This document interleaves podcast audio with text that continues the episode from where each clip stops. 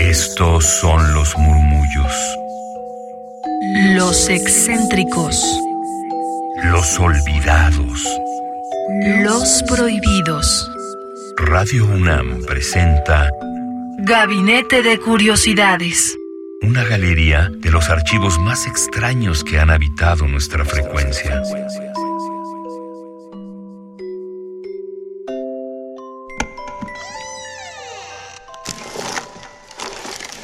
Experimentación sonora.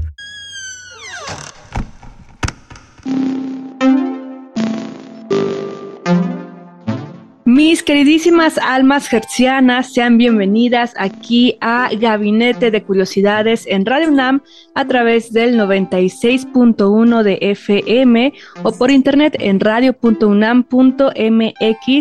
Hoy tenemos una curiosidad sonora que para ello nos va a estar hablando, introduciendo estos audios que escucharemos con la doctora e investigadora Silvia Manzanilla. Ella es investigadora en literatura, la risa y la cultura y tiene diversos proyectos. Hoy está aquí para presentarnos esta serie de experimentaciones sonoras que está generando a partir de su proyecto Ibris, del cual también nos hablará. Y bueno, en esta ocasión se suma mujeres escritoras, el sonido, el código Morse. Y bueno, bienvenida Silvia. Cuéntanos un poquito para empezar, Ibris, ¿qué es esta plataforma? Y de ahí cómo se ha ido generando pues estos proyectos, particularmente hoy en el audio. Bueno, antes que nada, muchísimas gracias Frida por la invitación. Estoy encantada de estar aquí platicando contigo sobre sonido, precisamente, y de una forma peculiar, porque cuando pensamos en sonido en la literatura pensamos en palabras, sobre todo, ¿no? Entonces, esta exploración que yo estoy haciendo tiene como punto de partida sobre todo el interés por llegar a un público más amplio para la literatura escrita por mujeres antes de la primera mitad del siglo XX. Estos audios surgen de cambios entre lenguajes, ¿no?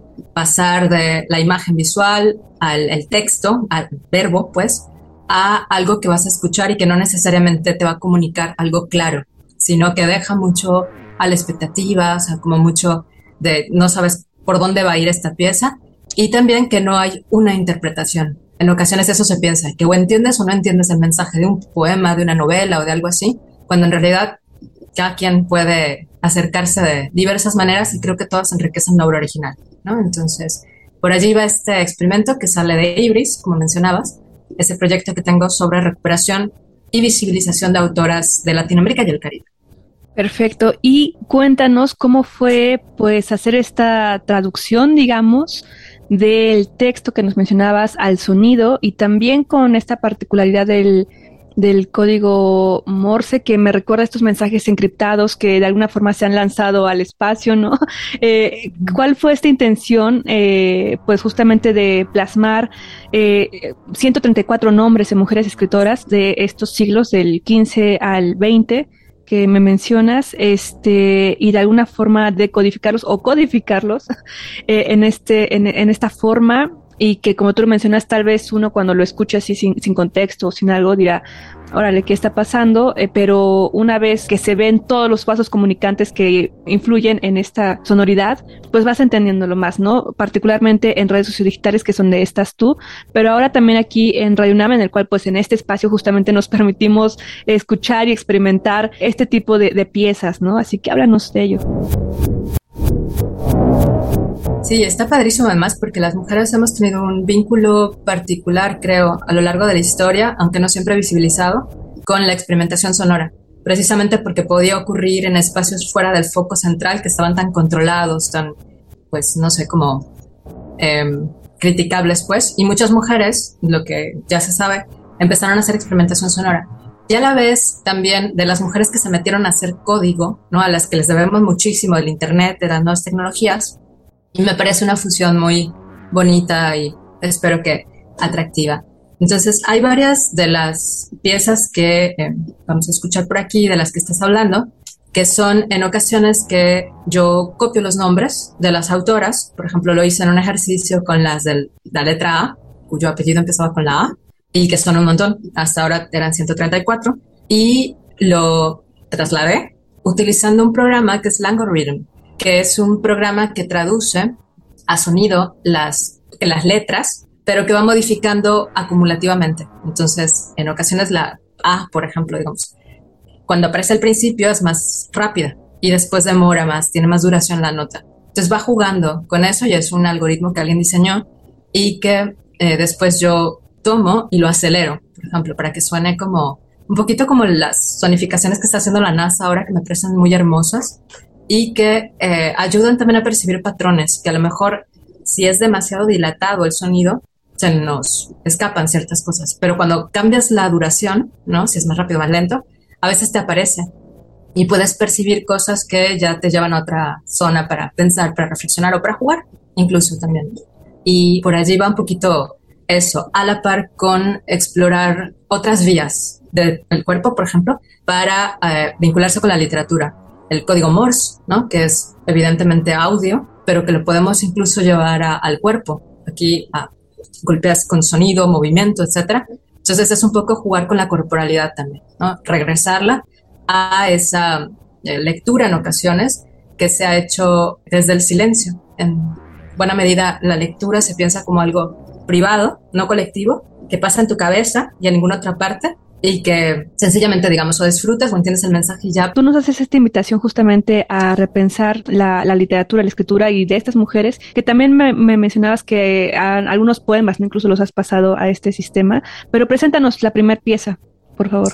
Ok, la primera que van a escuchar tiene dos partes fusionadas, digamos, que una es la del código Morse que transcribí el texto y luego lo pasé al código Morse que genera un audio y entonces lo podemos escuchar y a la vez el resultado que es pues puntitos y rayas como ya saben, ¿no? Y espacios vacíos también, eso es importante.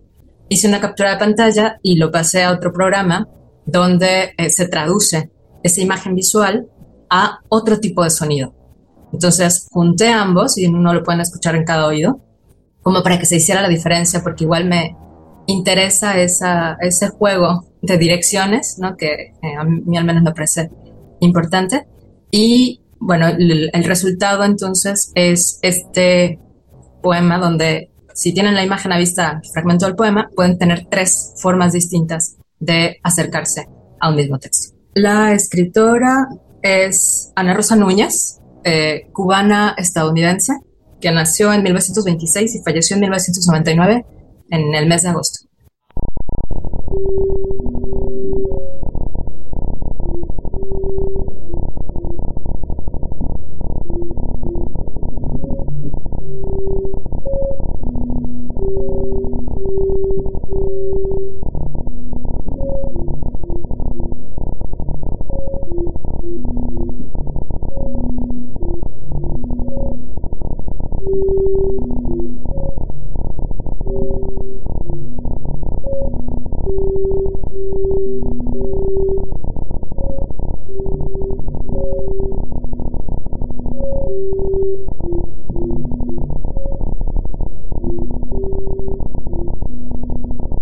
Gabinete de Curiosidades. Somos coleccionistas de sonidos. Y sigue esta colección sonora en Twitter. Gabinete C-Radio UNAM. Experiencia sonora. Seguimos aquí en Gabinete de Curiosidades, en esta ocasión conociendo este proyecto llamado Ibris.mx con su creadora Silvia Manzanilla. Ella es investigadora en general de literatura, de la risa, que es tan importante en nuestra humanidad y también de la cultura. Y hoy nos está dando a conocer estas piezas que generó justamente con esta plataforma Ibris.mx, que recupera la obra y vida de mujeres escritoras latinoamericanas y del Caribe desde el siglo XV al siglo XX. Y pues ahora que se ha adentrado en hacer esta experimentación sonora y que nos llama mucho la atención aquí en Gabinete de Curiosidades. Así que síganle para que puedan conocer estas piezas que estará subiendo y con todo la, eh, pues el código que genera de forma visual también. ¿Qué te parece, Silvia, si ahora vamos con pues esta, esta pieza en el cual se están los 134 nombres de autoras latinoamericanas y nos hablas un poquito más de ello y qué autoras eh, se encuentran en esto. Digo, no todas, pero sí una muestra. Esa pieza en realidad es la conjunción de 134 nombres que son de diversas autoras de todos los tiempos, de diferentes latitudes también.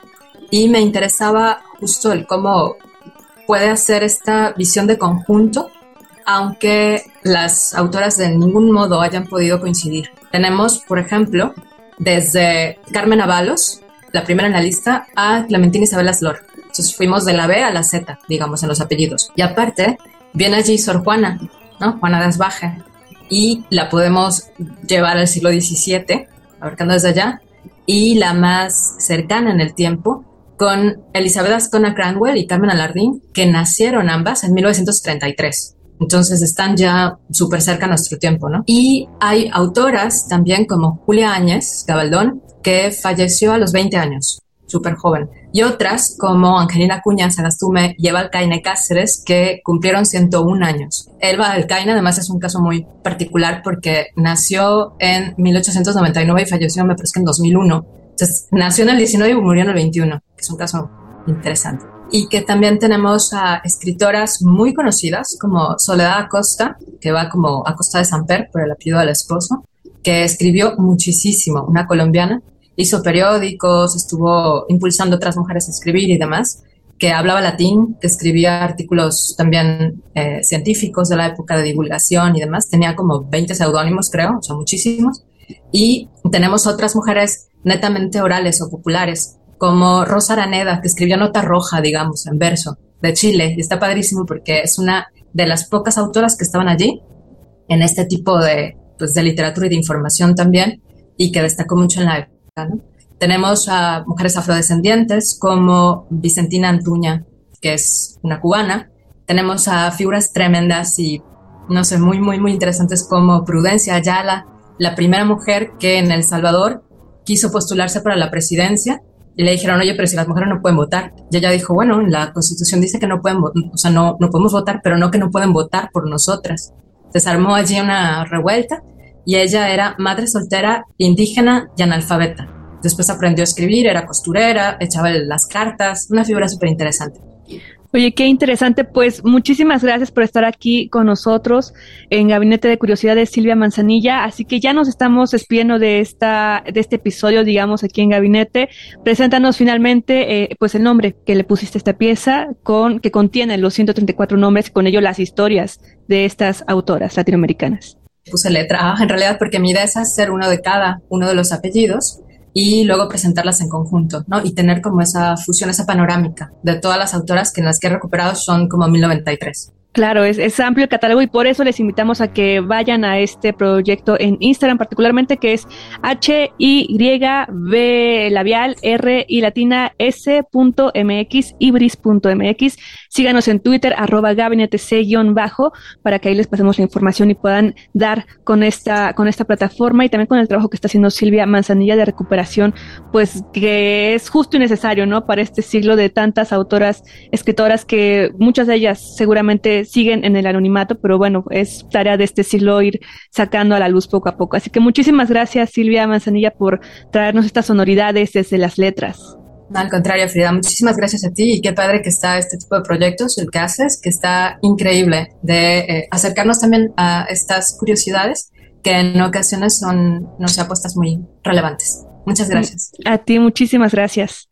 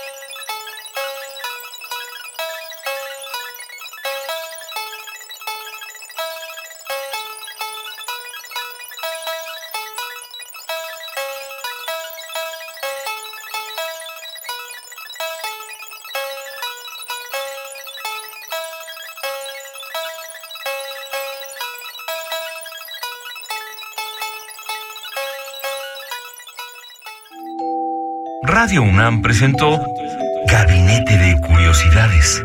Refugio de experimentación, memoria y diversidad sonora. Dispara tu curiosidad en la próxima emisión.